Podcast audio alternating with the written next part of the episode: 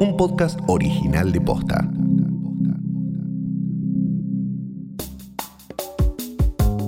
En Argentina ya superamos el millón de contagios registrados de coronavirus. ¿Cómo llegamos a esto? En el episodio de hoy, tres especialistas analizan los motivos del aumento incesante de casos en nuestro país. Hoy es martes 20 de octubre. Soy Martina Sotopose y esto pasó posta. Pasaron siete meses desde que empezó la cuarentena. Ayer se anunció que en Argentina ya hay más de un millón de casos confirmados y 26.000 muertes. Hablamos con especialistas para que nos expliquen cómo llegamos hasta acá.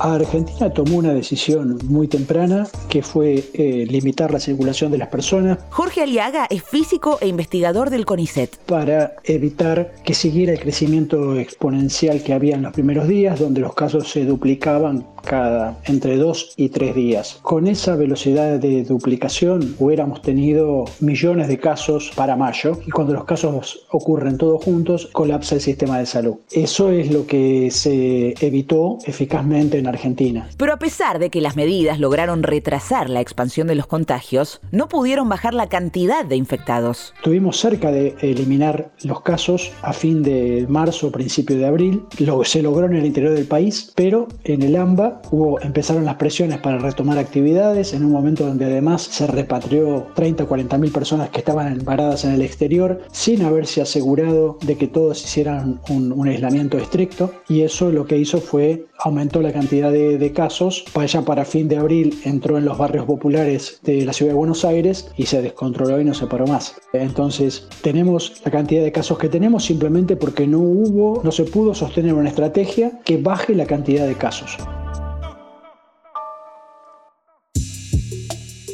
El incremento de los contagios en nuestro país tiene relación con el aumento en la circulación que a partir del mes de mayo empezó de a poco a impulsarse. Gabriela Piovano es médica infectóloga del Hospital Muñiz. Y este, hacia el interior del país, obviamente, también, ¿no es cierto? O sea, el hecho de que no haya habido circulación comunitaria fue haciendo de que cada vez en cada lugar se empezara a abrir más y al tener la gente este, esta falsa idea que se le transmitió también sobre que era, era una mentira, que esto era algo que el gobierno hacía para, para perjudicar a la gente, etcétera, etcétera, lo llevó a que en esas aperturas, en vez de seguir sosteniendo, digamos, las medidas de distanciamiento, por el contrario, no hayan sido actos de rebeldía el encontrarse en fiestas clandestinas o en fiestas directamente, en asados, etcétera, etcétera.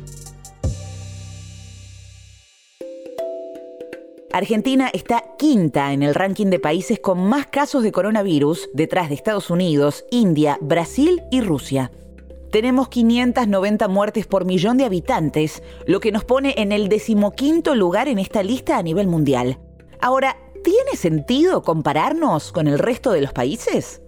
Los casos son prácticamente incomparables entre los países porque los casos dependen de la definición de casos sospechosos, es decir, de la estrategia de eh, testeo, así como de la capacidad de testeo y de la dinámica con la cual los contagios se dieron a lo largo del tiempo. Rodrigo Quiroga es bioinformático e investigador del CONICET. Lo que sí por ahí es muchísimo más comparable son la cantidad de fallecidos, aunque también tiene sus bemoles. En ese sentido, lo que podemos eh, más o menos comparar es Argentina con el resto de Latinoamérica. Nuestra situación era muchísimo mejor que el resto de Latinoamérica hasta hace un par de meses porque habíamos logrado contener eh, al virus en el AMBA. El problema es que a partir de julio lo que empezó a ocurrir es que se disparó el contagio en todo el resto de la Argentina y eso nos ha llevado a la situación actual que es tan tan mala. La pregunta es, si logramos contener el virus en el AMBA durante tanto tiempo, ¿cómo se nos escapó al resto de las provincias? Rodrigo encuentra la explicación en una curiosa analogía. Creo que sufrimos en parte un efecto que es el de la analogía de la rana hervida, donde si uno mete una rana en agua hirviendo, salta y no se cocina, se salva. Creo que esto es un poco lo que pasó en, Brasil, en Chile. Llegó un momento donde la situación era tan crítica y tan dramática y había una cobertura casi de 24 horas del tema en los medios, que la gente se asustó mucho y bueno, y eso permitió que se tomaran medidas bastante duras, cuarentenas muy estrictas y eso permitió bajar el número de casos bastante rápido, ¿no? En Argentina eh, siempre se intentó llevar tranquilidad y eso ha generado un efecto raro donde la percepción de riesgo de la sociedad es mucho menor y no se corresponde con la realidad. Le está costando mucho implementar medidas que permitan reducir el número de contagios. Analizando los hechos en perspectiva, los especialistas coinciden en señalar algunos aciertos. Me parece que los principales aciertos fueron haber parado el brote inicial muy muy rápido, con muy pocos casos, y eso permitió ganar tiempo, mejorar los sistemas de salud. Eso se logró ampliamente. Pero también errores que en gran parte explican el escenario actual. Nunca se terminó de entender en Argentina una cosa que, en el resto del mundo hace rato que está claro, y es el rol que juegan los asintomáticos. Es decir, siempre se trabaja sobre personas que tienen síntomas, se testea a personas que tienen síntomas, y eso es absolutamente inútil, porque en este momento hay una enorme circulación viral, con lo cual toda persona que tiene síntoma compatible con COVID seguramente es COVID, y si da que no es COVID, es muy probable que, que sea un falso negativo, pero que sea COVID. La gente siguió pensando que si se siente bien, no contagia y eso generó los brotes que tuvimos. Además de haber repatriado en su momento gente sin haber eh, exigido y que se cumpliera una cuarentena estricta. Todo eso generó la situación que tenemos ahora. Durante la mayor parte de la pandemia, el foco estuvo puesto en el AMBA por la concentración de casos, el hacinamiento y la preparación del sistema sanitario. Sin embargo, en los últimos meses los casos se expandieron al resto del país y algunas provincias vieron colapsar su sistema de salud. Río Negro, Córdoba, Santa Fe y Mendoza son solo algunos ejemplos de provincias que tuvieron localidades desbordadas en el interior del país, que en julio no tenían casos, reabrieron, retomaron actividades en un momento donde en el AMBA había muchísimos casos, sin tener claro que la estrategia que tendrían que haber seguido era asumir que toda persona que tenía contacto con alguien del AMBA o que venía al AMBA tenía que asumirse contagiado y actuar al menos lo siguiente de la siguiente semana, 10 días, como si lo estuviera, aislándose, cuidándose, no teniendo contacto cercano con personas, etcétera.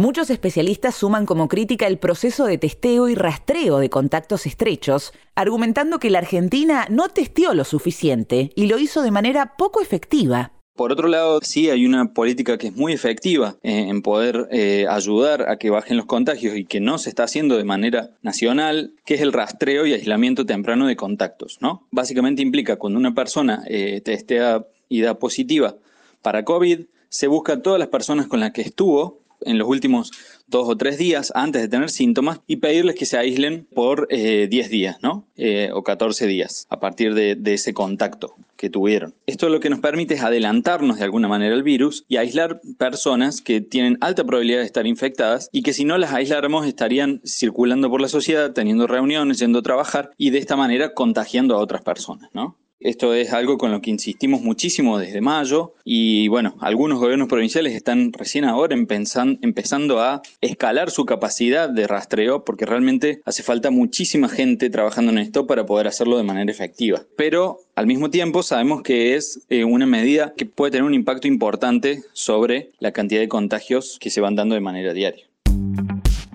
Mientras tanto, vemos un leve descenso de casos en la zona del AMBA. Nosotros creemos que es esencialmente producto de que las personas que se estuvieron cuidando menos, ya sea porque eran exceptuados, se nota mucho con los periodistas, pero también médicos, personal de seguridad, ya muchos se contagiaron. Y obviamente también muchos jóvenes que se cuidaron poco porque sabían que les podía afectar poco la enfermedad. Creemos que hay pocos de esos grupos para contagiarse y por eso los casos viajan. ¿Significa que para el AMBA lo peor ya pasó?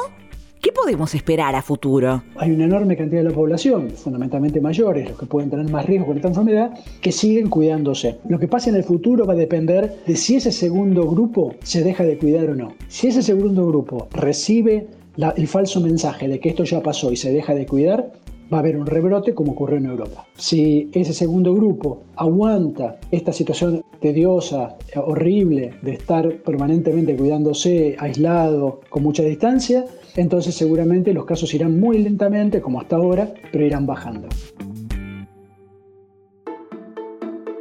Por otro lado, Rodrigo Quiroga opina que es necesario cambiar la estrategia de comunicación de la pandemia y recuperar el diálogo con los ciudadanos. Estoy en contacto diario con un montón de eh, otros científicos de CONICET, de todo tipo de disciplinas, eh, donde dialogamos constantemente estos temas, sociólogos, cineastas, físicos, matemáticos, etc. Nosotros observamos que pensamos que hay que dar un vuelco en la estrategia de confrontamiento de la pandemia y hacer hincapié en que hay dos fases, o sea, una fase de restricciones de emergencia que se toman únicamente por una cuestión muy puntual y muy crítica, que tiene que ser muy claro que estas medidas serían fuertes, que necesitan un alto cumplimiento para ser efectivas, pero que a cambio eh, de alguna manera se compromete el gobierno que van a tener una duración estipulada corta de un máximo de dos semanas, ¿no? Y además concientizar sobre cómo realizar nuestras salidas, reuniones, actividades para reducir al mínimo las probabilidades de contagio. Y se ha comunicado muy poco en este sentido, que si hacemos reuniones sociales sepamos que estamos incurriendo en un riesgo de contagio, que tienen que dejar pasar un mínimo de cuatro días entre una reunión y otra, idealmente siete, que esas reuniones tienen que ocurrir siempre que sea posible el aire libre, con barbijos, y si no fuera posible el aire libre, hacerlo en ambientes eh, con muchas ventanas abiertas, muy ventilado. Ya tenemos 803.965 personas recuperadas. Faltan algunos meses, todavía no sabemos cuántos, para la vacuna. Falta menos. Mantén la distancia social, lavate las manos, usa barbijo y sigamos cuidándonos.